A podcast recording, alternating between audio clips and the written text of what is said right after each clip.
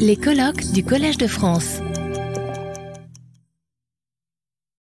Pendant que Benedetta s'installe, je la présente. S'il est nécessaire de présenter Benedetta Papasoli au Collège de France, euh, où tu es venu à de nombreuses reprises pour euh, animer euh, les cours et le séminaire de Carlo Sola.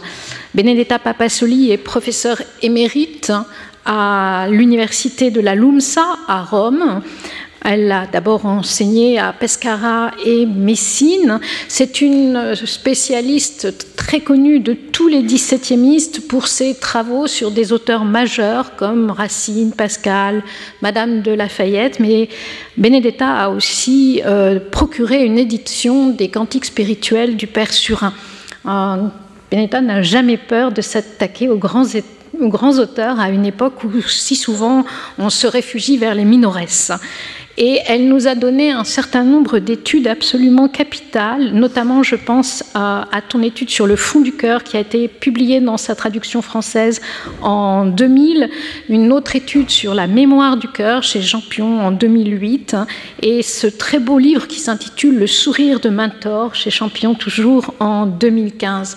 Benedetta aimant les grands auteurs, elle s'intéresse également à Chateaubriand, au roman du XXe siècle, sans s'écarter néanmoins de ces grands axes de recherche qui sont l'expression de euh, la mémoire affective et de l'imaginaire dans la conscience de soi.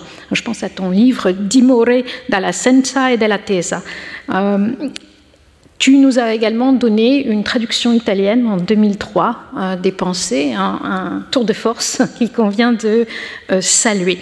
Et aujourd'hui, Benedetta est euh, membre de l'Accademia Nazionale dei Lincei, euh, où tu as eu la gentillesse d'accueillir un certain nombre d'entre nous la semaine dernière pour un colloque consacré à Pascal. Je vous rappelle, si cela vous avait échappé, que c'est le 40e anniversaire de la naissance de Pascal. Aujourd'hui, nous entendrons euh, Benedetta nous parler des créatures sans un cantique, cirons, mouches, fourmis chez Pascal. Benedetta, merci. Merci beaucoup pour cette présentation, Laurence, et merci aux deux organisatrices pour l'invitation à ces colloques. Un aspect de Pascal déconcertant la sensibilité actuelle est parmi ceux qui le rendaient moderne à son époque. Je me réfère à son regard sur le monde animal, y compris sur la petite animalité, sans oublier que dans l'abeille, la grenouille, le brochet, le ciron et la fourmi, les mouches et les autres insectes, tout comme dans les choux et les poireaux, la nature est miniaturisée, la création est pulvérisée, et leurs paroles ou leurs silences font écho à celui des espaces infinis.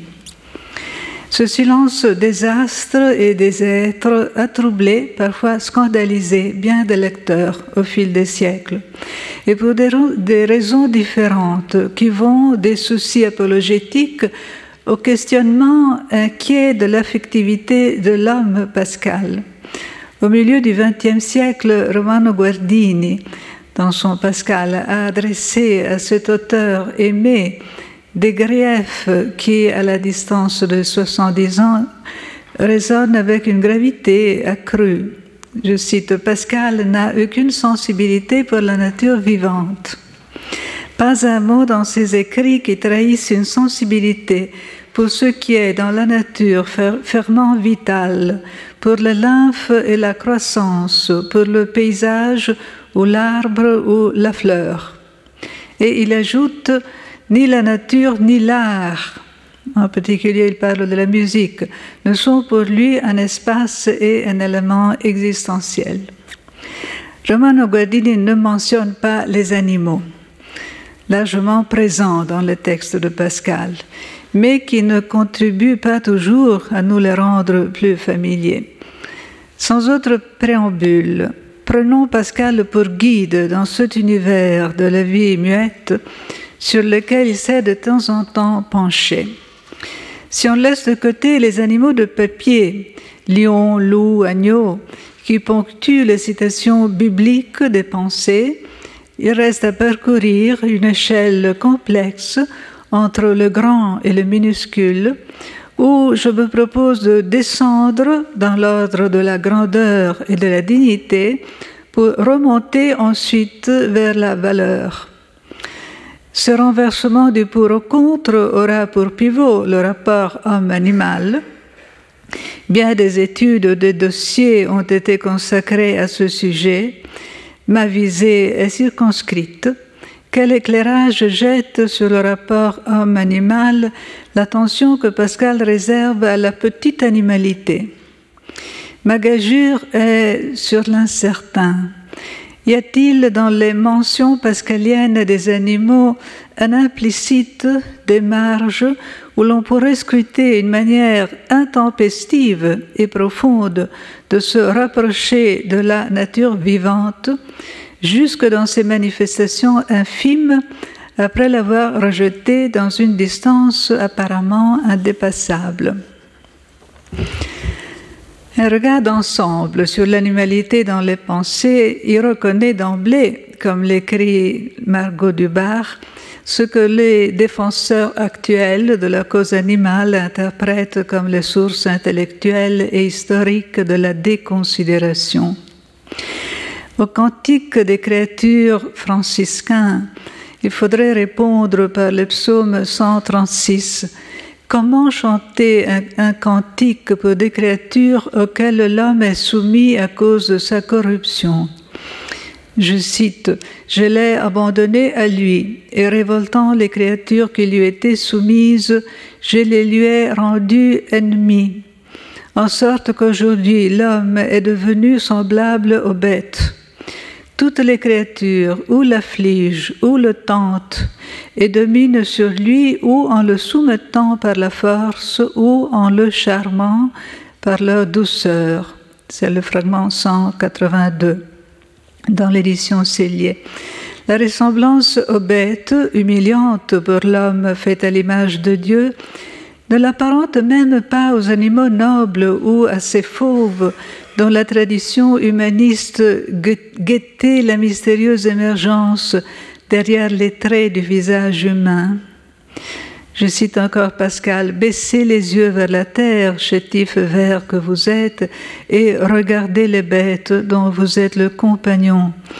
Trois fois dans les pensées, l'homme est identifié à la petitesse de l'animal rampant et souterrain qui devrait être je cite encore Margot Dubar, son ultime repoussoir. Pour suggestif et complexe que soit chez Pascal le parallèle établi entre l'homme et l'animal, comme le souligne Jean Ménard, un lexique, un imaginaire s'impose qui font de la brute non seulement la borne inférieure de la nature humaine, mais le miroir de la condition misérable de l'homme depuis sa chute. Encore, la brute est rapprochée de la pierre, l'animal du minéral à une distance infinie de la dignité de la pensée. Le roseau semble pouvoir s'humaniser dans la métaphore du roseau pensant, mais les bêtes sont à tel point une possibilité permanente de déchéance de l'homme que le soin de Pascal semble être de multiplier entre elles et lui des distinctions. Entre-temps, la soumission aux créatures ayant pour revers la soumission des créatures, celles-ci sont les jouets ou les instruments d'un désordre universel.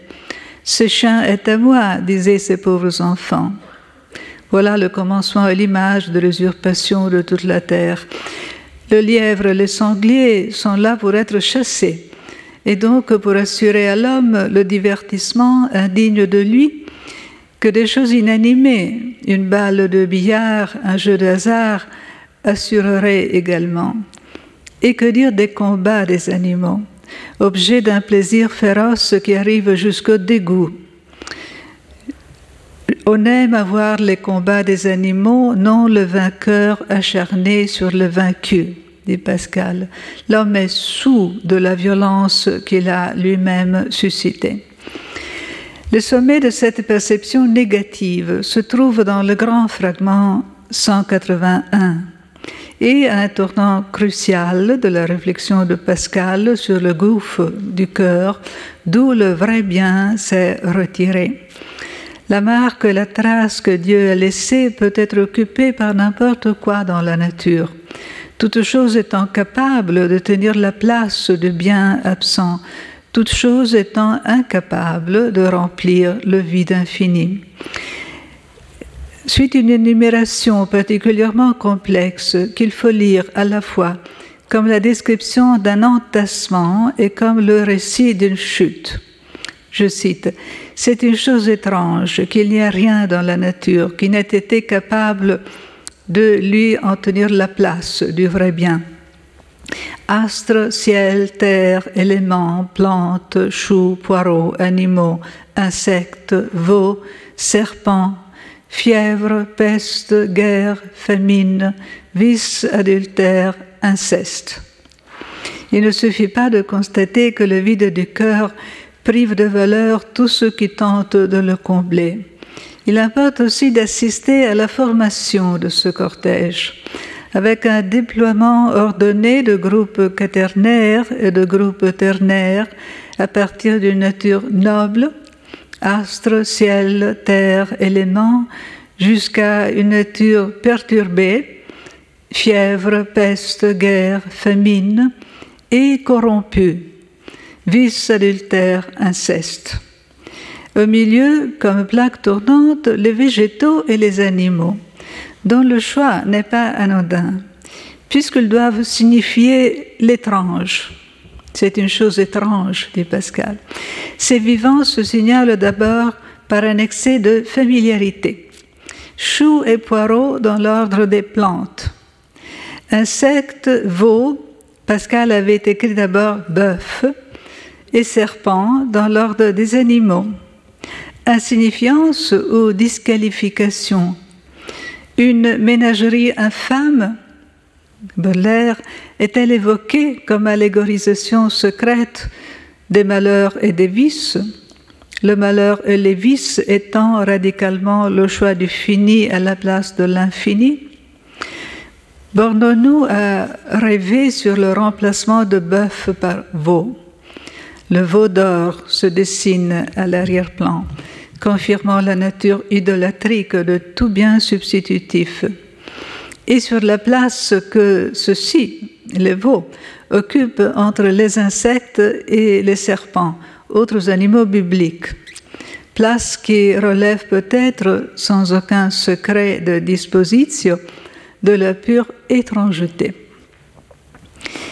La clé de lecture de l'étrange mérite d'être essayée sur d'autres passages concernant notre sujet. Est-ce ce régime d'étrangeté qui rend possible à Pascal de rapprocher la poule à la Vierge Marie et l'enfantement virginal à la production des œufs?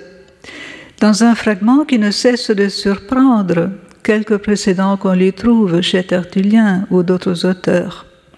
On sait que l'argument est adressé à l'incrédule. C'est dans l'optique de l'incroyance que l'étrange lui-même peut devenir un argument. Mais si la nature reste largement inconnue, si des espèces fabuleuses d'animaux peuvent se reproduire sans semences, ce sont ces aspects les plus ordinaires qui deviennent, me semble-t-il, l'auberge de l'étrange et du grinçant auxquels deux, phénomènes en particulier donnent accès. D'un côté, la répétition, propre aux actions des animaux, de l'autre, la petitesse, jusqu'à la vie imperceptible, déclinée dans certains fragments comme principe de subversion de la vision. Une dialectique se dessine alors entre l'automatisme de l'identique et la diversité de cette vie fourmillante dont Gilbert Durand, analysant les structures de l'imaginaire, a relevé la menaçante altérité. La répétition ne jouit pas en général d'une bonne réputation dans les pensées. Attendue chez les animaux, elle est inattendue chez l'homme, au point de devenir un ressort comique. Le bec du perroquet qui suit, quoiqu'il soit net, a été rapproché de scaramouche qui ne pense qu'à une chose, etc. Comportement spéculaire, comme si le perroquet était un peu le scaramouche des oiseaux, occupés à révéler leurs tics et leurs manies, et les masques de la comédie à l'italienne condensaient les travers d'une galerie de type humain, le joueur qui ne pense qu'à placer une balle, le roi qui doit à tout prix se divertir, le savant qui ne peut se concentrer, type humain qui ne savent pas d'agir comme des machines, modèle animal et modèle de la comédie se touchent dans le retour du même que Pascal, dans la préface pour un traité du vide, considérait indigne de la raison. N'est-ce pas indignement traiter la raison de l'homme que de la mettre en parallèle avec l'instinct des animaux, puisqu'on en note la principale différence qui consiste en ce que les effets du raisonnement augmentent sans cesse, au lieu que l'instinct demeure toujours dans un état égal.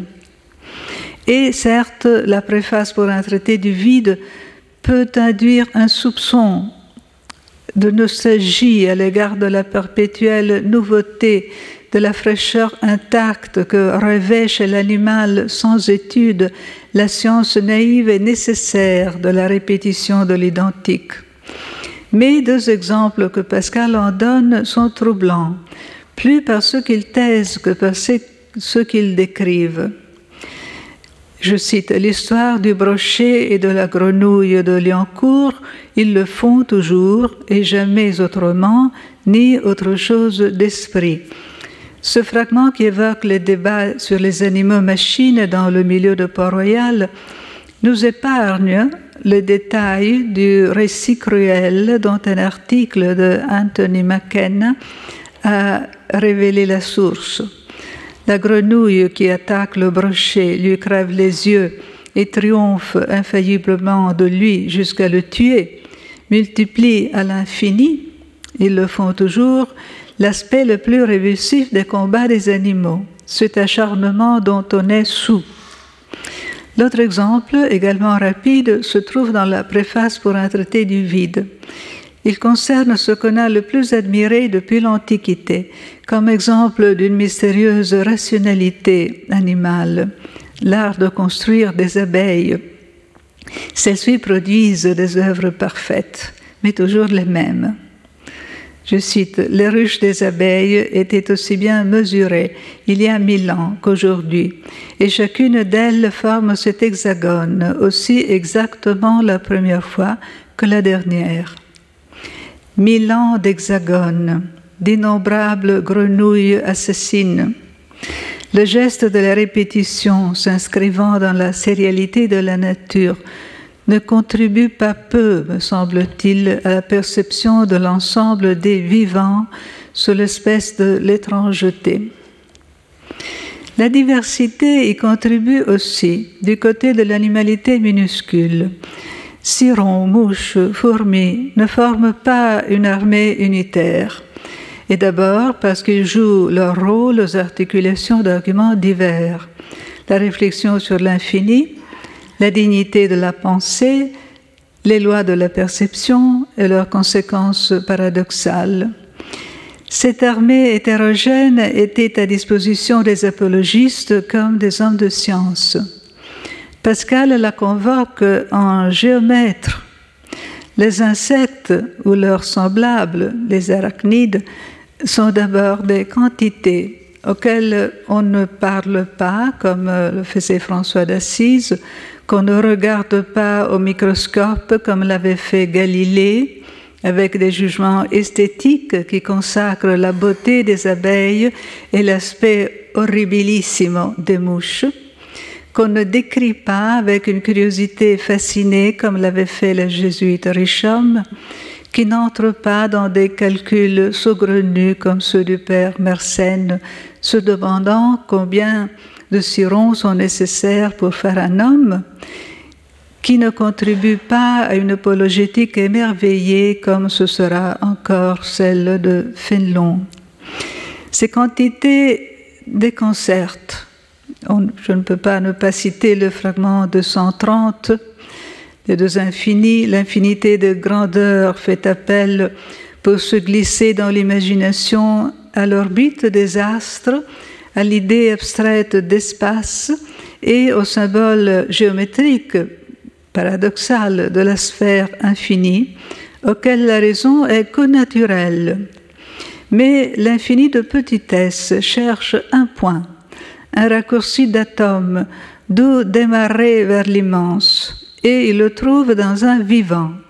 Ce n'est qu'un point, mais il a une anatomie, jambes, veines, gouttes de sang, qui échappent aux frontières du visible, et une divisibilité inconcevable à l'imagination qui donne lieu à la vision cauchemardesque d'une génération sans fin de sirons renfermés les uns dans les autres au sein d'univers où ils symbolisent de façon identique, sans jamais l'atteindre, l'extrême petitesse. Modèle anatomique et modèle géométrique se superposent dans le rythme impérieux d'un texte visionnaire où, comme le prouve Laurence Usini, les divisions sont en fait des profondeurs. Si la cyronalité universelle, chère à Cyrano, n'avait jamais connu un tel frisson métaphysique, la pensée de l'infini n'avait jamais été atteinte par une si perturbante étrangeté. La nature s'imite. Les sirons, emboîtés et emboîtants, sont-ils identiques entre eux? L'on se souvient de la si belle lecture que Louis Marin a donnée des deux fragments où Pascal explore les effets des variations de distance sur la perception. Je les rappelle. Une ville, une campagne, de loin c'est une ville et une campagne, mais à mesure qu'on s'y approche, ce sont des maisons, des arbres, des tuiles, des feuilles, des herbes, des fourmis, des jambes de fourmis à l'infini. Tout cela s'enveloppe sous le nom de campagne. Et encore, la diversité est si ample que tous les tons de voix, tous les marchés, tousser, moucher, éternuer sont différents. On distingue des fruits les raisins et entre ceux-là les muscats, et puis condrieux, et puis des argues, et puis cette hante. Est-ce tout? En a-t-elle jamais produit deux grappes pareilles? Et une grappe a-t-elle deux grains pareils, etc. Ce paysage pascalien dissous dès que le point d'où les jugés est dépassé ne démontre pas seulement, comme le souligne Louis Marin, que la méthode analytique prônée dans la logique de Port-Royal n'aboutit pas à la connaissance, mais plutôt à l'impossibilité de connaître. Il déplace également l'attention d'un abîme à l'autre, de l'infini de petitesse à l'infini de diversité, puisque deux grains de raisin non plus que deux éternuements ne seront jamais pareils. Nous avions été sensibles à l'étrangeté de la répétition qui révèle l'automate au sein de la vie. Il faut l'être maintenant à celle de la diversification, qui révèle au sein du familier l'inconnaissable. L'une et l'autre ont ou peuvent avoir comme lieu d'épiphanie le minuscule. Jambes de fourmi à l'infini pourrait être le point sur lequel les deux lignes se croisent. Les jambes de fourmi étant d'un côté, tout comme celle du ciron, une frontière de la vision. Combien de campagnes et de jambes de fourmi se trouvent se trouve-t-elle dans une jambe de fourmi? De l'autre, un cas extrême de la différence au sein de l'identique. Y aura-t-il deux jambes de fourmi pareilles? Dans ce monde où le regard ne saisit désormais que le singulier encore une fois, la particule infime de matière qui donne accès à l'inconcevable est de nature animale. Et du coup, comme le ciron occupe, les univers, la fourmi, figure d'un secret, relais des premiers principes inatteignables, remplit de ces jambes identiques et diverses la ville et la campagne. Reste à se demander si cette insectification qui rend étrange le monde le rend aussi à jamais étranger à l'homme. L'homme qui, faute de connaître le vrai bien, jette n'importe quoi, même les insectes, dans le gouffre de son cœur. Et d'autre part, n'est-il pas habité à son insu par de minuscules esprits animaux qui sont à l'origine des perceptions fondamentales Je cite, Quand on dit que le, chaud n'est que le mouvement de quelques globules, et la lumière, le conatus recedendi que nous sentons, cela nous étonne. Quoi? Que le plaisir ne soit autre chose que le ballet des esprits. Il est vrai que la petitesse des esprits qui entrent dans les pores touche d'autres nerfs, mais ce sont toujours des nerfs touchés. Le fragment que je cite lamente une perte de mystère, un désenchantement. Tout cela nous semble mystérieux et cependant cela est grossier, comme un coup de pierre. Un désenchantement qui pourrait s'étendre par analogie à la sironalité et au, au fourmillement incrusté dans le secret du monde. Les petites causes des grandes choses. Cette bizarrerie permanente de la nature et de l'histoire ont toujours séduit Pascal comme indice d'une vanité et raison des effets comme le bruissement d'un désordre faisant partie, ironiquement, de l'ordre du réel. Avant de tenter un renversement du pour au contre, il faut descendre encore d'un degré et rencontrer d'autres insectes puissants, armés, anthropophages, ennemis de la pensée, mouches et autres insectes volants qui enchantent le père Richomme, mais qui, dans la mémoire du XVIIe siècle, ne se sont pas entièrement libérés d'un atavisme diabolique.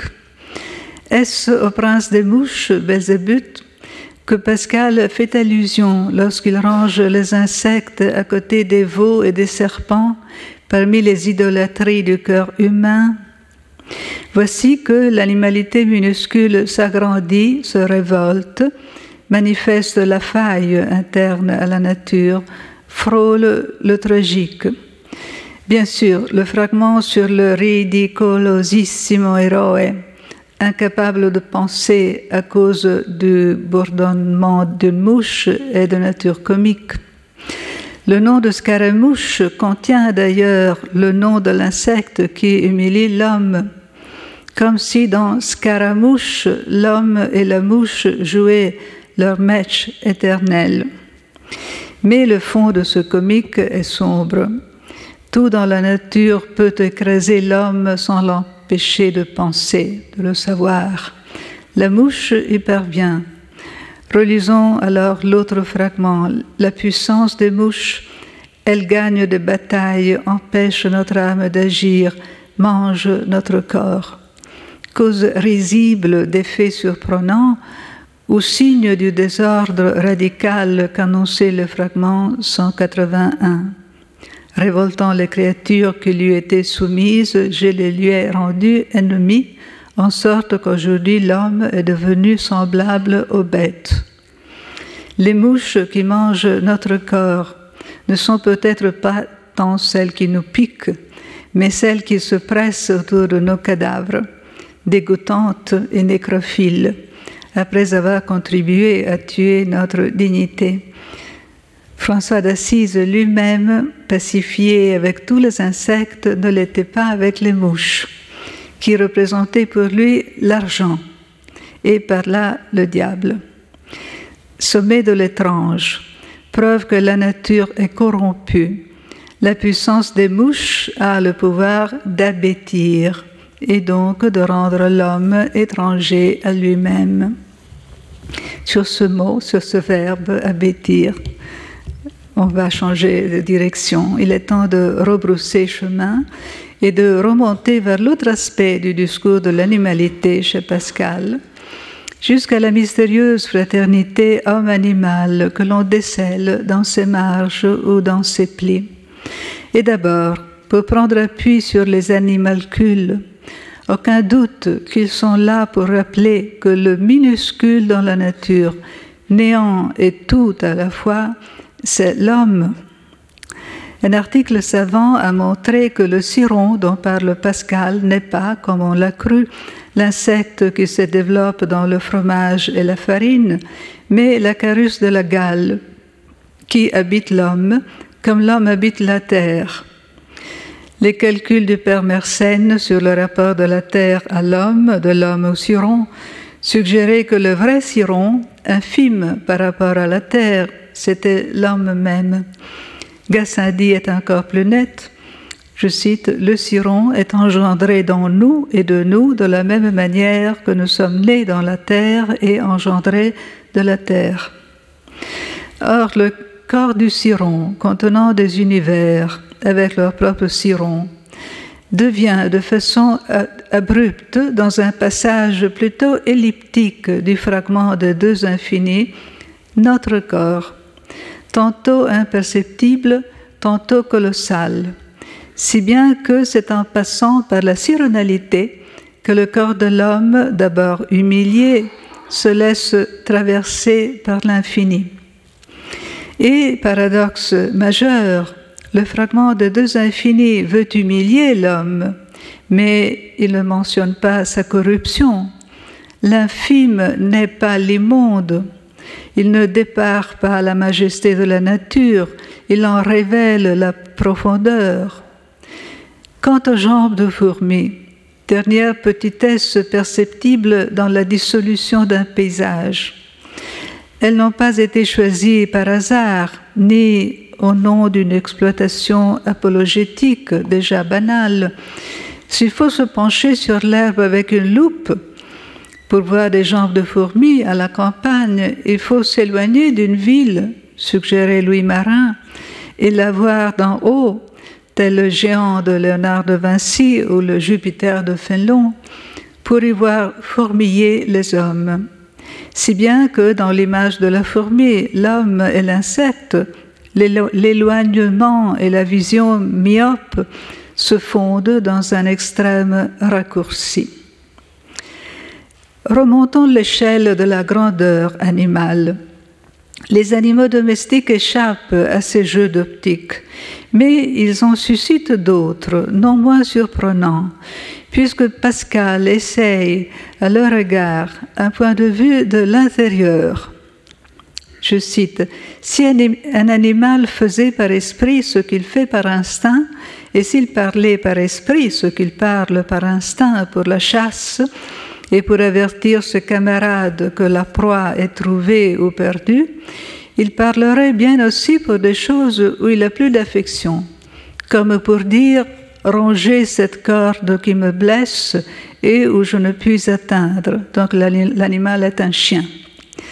L'opposition instinct-esprit, une fois posée, Pascal se penche sur la subjectivité animale, capable d'affection et, comme le dit ailleurs, de volonté, ainsi que sur le mystère de la parole animale, puisque c'est bien de parler qu'il s'agit ici, impuissante à dire des choses aussi réelles que le besoin et la souffrance.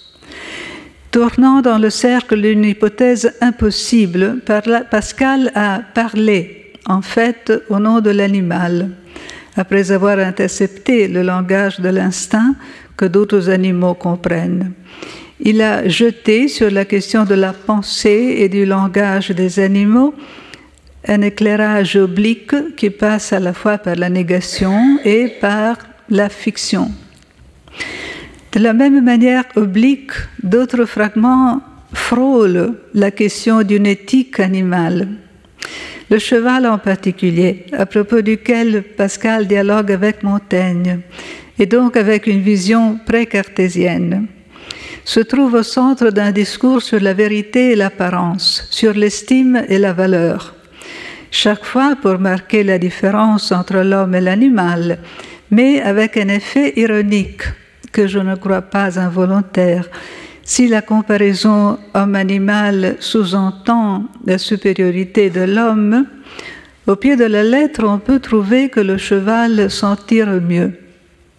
Le cheval bien enharnaché ne fera pas donner les étrivières, comme le fera un homme vêtu en brocatelle à ceux qui ne le saluent pas. Le fragment intitulé Gloire nous rend le cheval plutôt sympathique. Je le cite Les bêtes ne s'admirent point. Un cheval n'admire point son compagnon. Ce n'est pas qu'il n'y ait entre eux de l'émulation à la course, mais c'est sans conséquence, car étant à la table, à l'étable, le plus pesant et plus mal taillé ne cède pas son avoine à l'autre, comme les hommes veulent qu'on leur fasse. Leur vertu se satisfait d'elle-même. Et certes, il faut rappeler que l'absence d'admiration chez les animaux est un trait topique du discours animalier, que l'aspiration à la gloire est un signe de grandeur, que vertu est utilisé par Pascal à un degré zéro de connotation éthique dans des expressions comme vertu apéritive d'une clé attractive d'un croc. Reste qu'il nous a légué l'image d'une animalité sans arrogance et d'un modèle de comportement qui serait chez l'homme exemplaire, selon le critère suprême de la moralité classique, le désintéressement. Cœur, instinct, principe. Je n'entre pas dans la complexité de la notion d'instinct chez Pascal, qui d'un côté, par son opposition à esprit, cerne le propre de l'animal et l'origine de ses comportements répétitifs. De l'autre, par sa proximité à cœur, c'est sur ses connaissances du cœur et de l'instinct qu'il faut que la raison s'appuie relève à plein titre d'un système de connaissances proprement humain. Je n'entre pas non plus dans l'exégèse du fragment 523. La nature de l'homme est tout nature, omne animal, qui laisse entrevoir la plasticité de l'homme capable de, de s'identifier à tout être vivant et par là même l'impossibilité de définir sa nature ce qui est à la fois une marque de misère et de grandeur.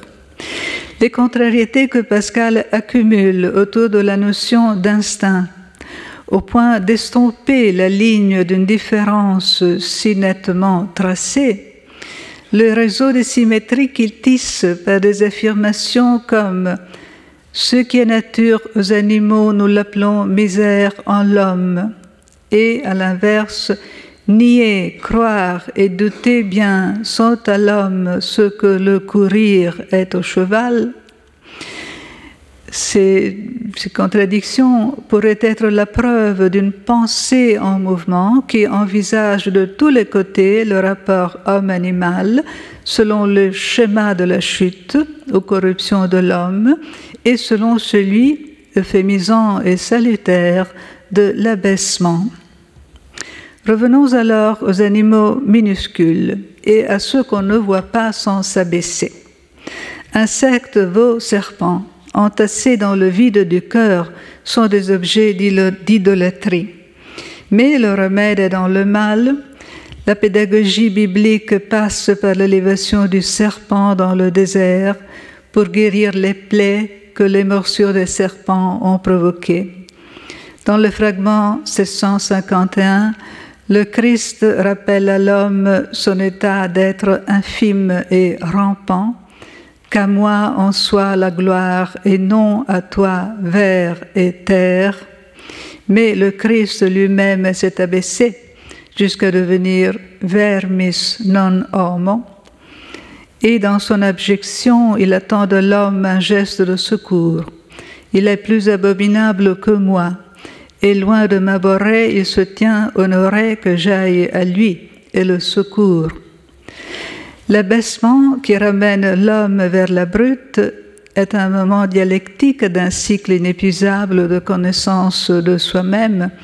S'il se vante, je l'abaisse, etc.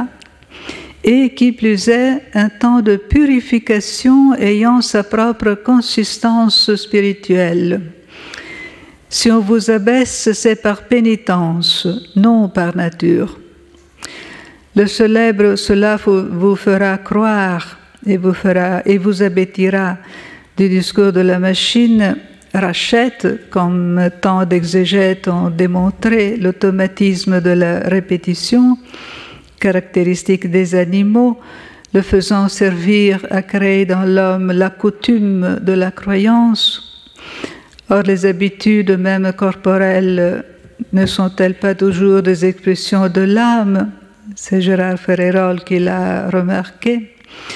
La critique récente a mis l'accent sur un autre aspect, moins évident, mais tout aussi suggestif, l'humilité animale, qui confère au geste de la machine, prendre de l'eau bénite, etc., le caractère d'un abaissement libérateur. S'abattir signifie aussi se faire petit et rentrer dans cette sagesse muette de la vie qui apprend par des devanciers ce qu'il faut pour vivre, comme des hommes qui s'agenouillent suivant la manière d'autres hommes croyants, comme des abeilles qui construisent à jamais des hexagones suivant la manière d'autres innombrables abeilles. L'attention de Pascal à l'animalité minuscule au sein d'un plus vaste discours sur les animaux comme êtres bas relève alors et ce sera ma conclusion, d'une intéressante ambivalence. D'un côté, elle dérange la contemplation de la nature par les apories du petit infini. Elle tend à remplacer le mystérieux par le bizarre. Elle désenchante le monde, tout comme l'idée des petits esprits cachés dans les ports et agissant sur le nerf contribue à en dépoétiser la perception.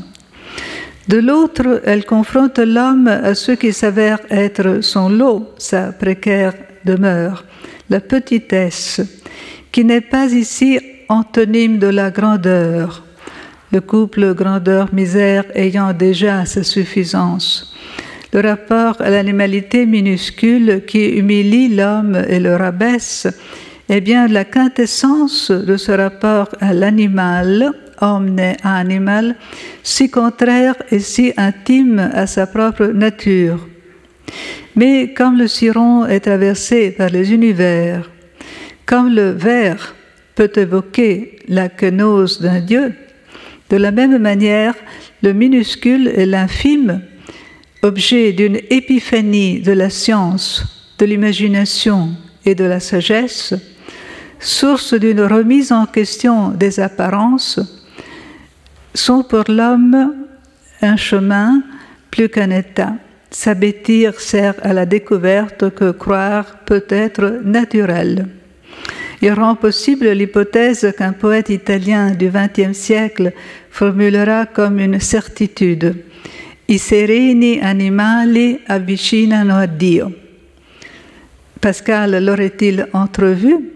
Levez le rideau, l'univers peut commencer à chanter.